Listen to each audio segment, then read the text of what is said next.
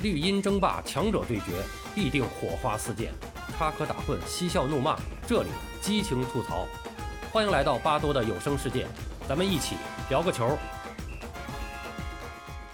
朋友们好，我是巴多。今天啊，咱们说一说这个近期关于中国青少年足球的话题。其实，在六一儿童节的当天，一项属于中国青少年足球的盛会正式出炉了。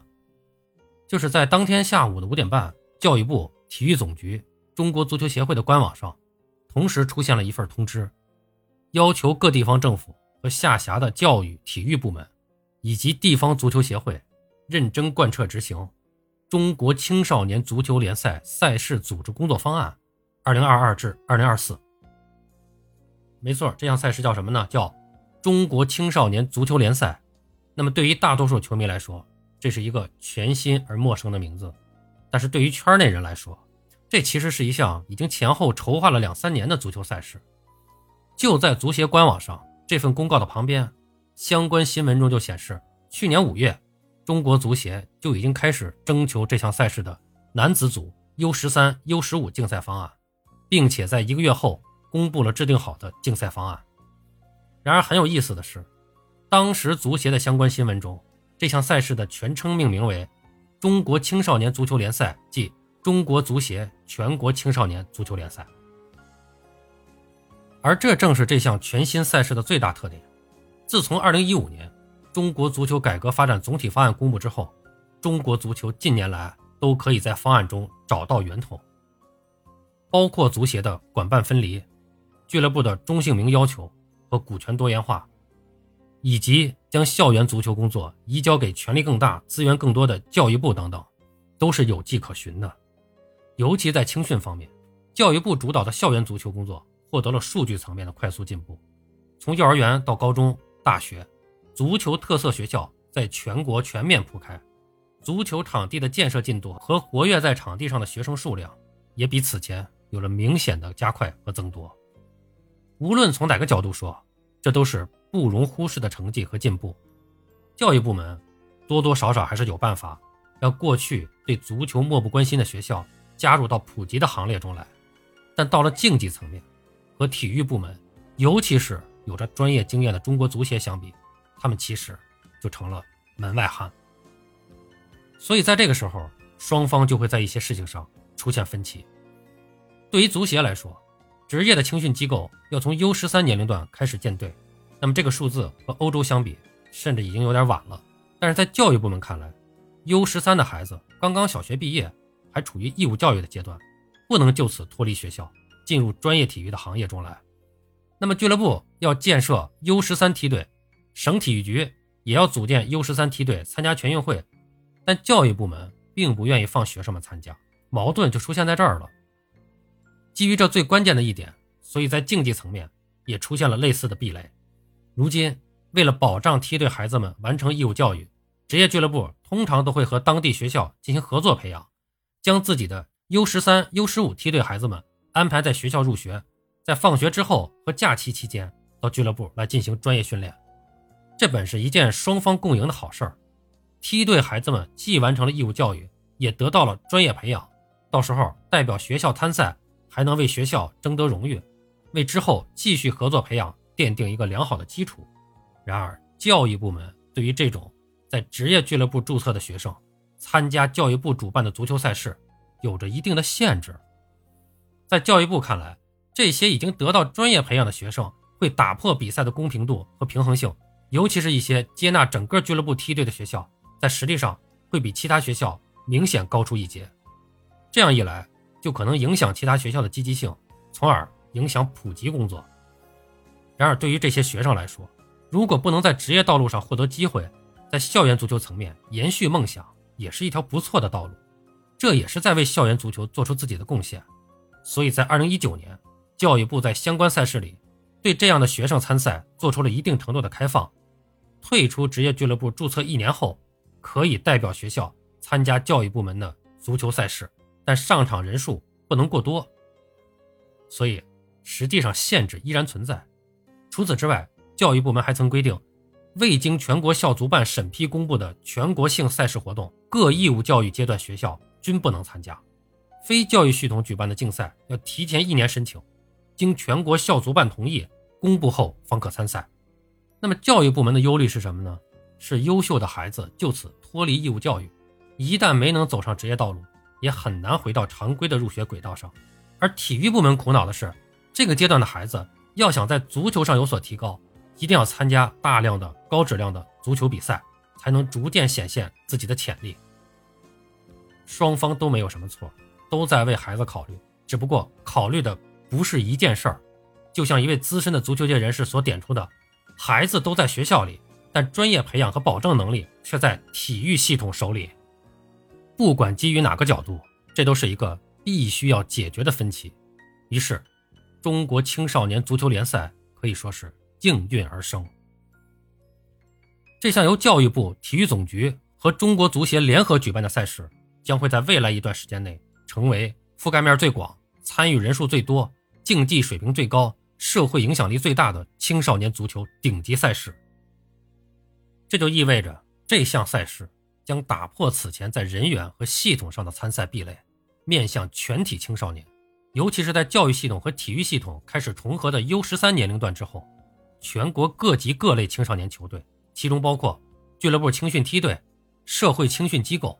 体校代表队、学校代表队，都可以自由报名参赛。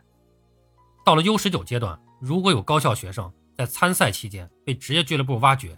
即便签署协议之后，也可以同时参加全国青少年足球联赛大学组和全国青年足球联赛 U 十九组比赛，也就是此前的青超联赛 U 十九组。从这个角度说，教育部门其实是做出了一定的牺牲。毕竟和俱乐部青训梯队、社会青训机构、体校代表队相比，师资教练、保障资源都无法相提并论的学校代表队，在平均实力上肯定是最差的。在很长一段时间里，在这项最为核心的青少年足球赛事中，校园足球只能是陪跑者。但从大局和长远来看，唯有教育系统的全面参加，才能让这项赛事。成为覆盖面最广、参与人数最多的顶级赛事，而且随着时间的推移，学校代表队也可以在各方的较量中逐渐成为一支不可忽视的力量。更为重要的是，这样一来，孩子们也不必脱离教育阶段，对于向全社会推广足球普及，就清除了一块很大的障碍。正是由于教育系统的全面参加，所以在赛制、参赛、转播等方面，这项赛事。也会适当的为教育部门的学期安排进行考虑，比如地方预选赛将会在每年的七月中旬之前结束，而在七月中旬之后，也就是暑假阶段，将会进行包括 U 十三及以上年龄段的全国总决赛。而在费用方面，全国总决赛的竞赛费用由中国青少年足球联赛赛事办公室承担，交通费、食宿费由参赛球队承担，中国青少年足球联赛赛事办公室给予补贴。除了消除参赛壁垒，这项赛事还有着其他特点，比如根据不同的年龄制定符合青少年身心发展和足球人才培养规律的赛制，组建技术调研小组，通过比赛发现和选拔优秀人才，扩充青少年球员数据库，为各级国家队组建奠定坚实基础等等。不管在定位上还是从描述上，这都是一项令人期待的青少年赛事。相较于国内球迷所羡慕的。全日本高中足球选手全大会，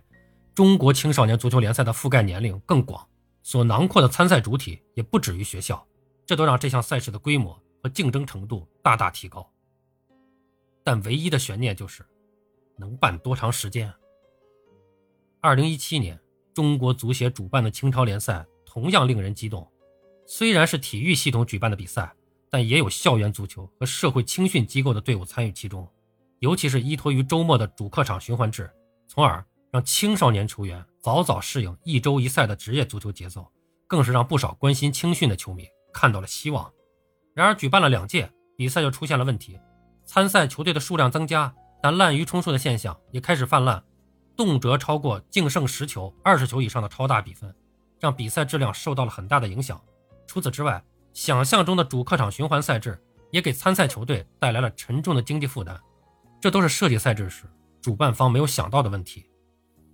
于是，从第三届开始，就不得不加入了地方预选赛制，以此来筛掉一些实力严重不足的球队，而且在一些地区取消了主客场循环赛制，恢复了以往常见的赛会制比赛。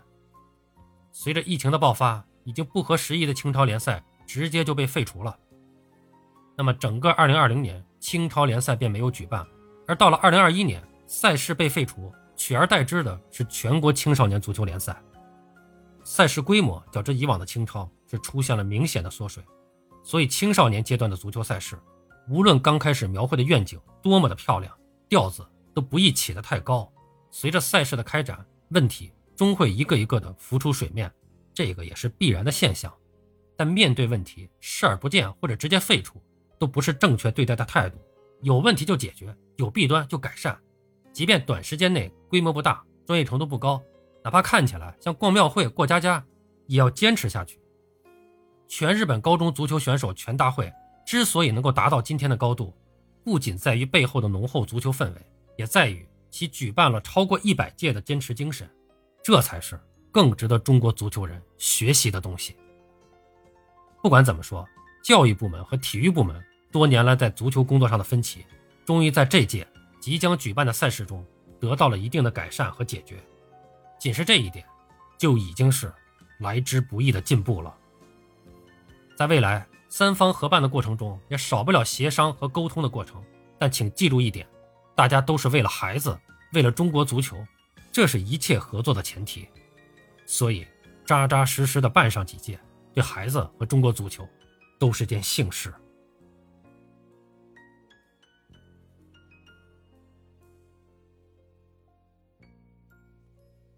好了，朋友们，今天咱们就聊到这儿，感谢您的收听。您有什么想和巴多交流的，咱们评论区见。本节目由喜马拉雅出品，欢迎收听、订阅、评论、转发。巴多聊个球，我们下期再见。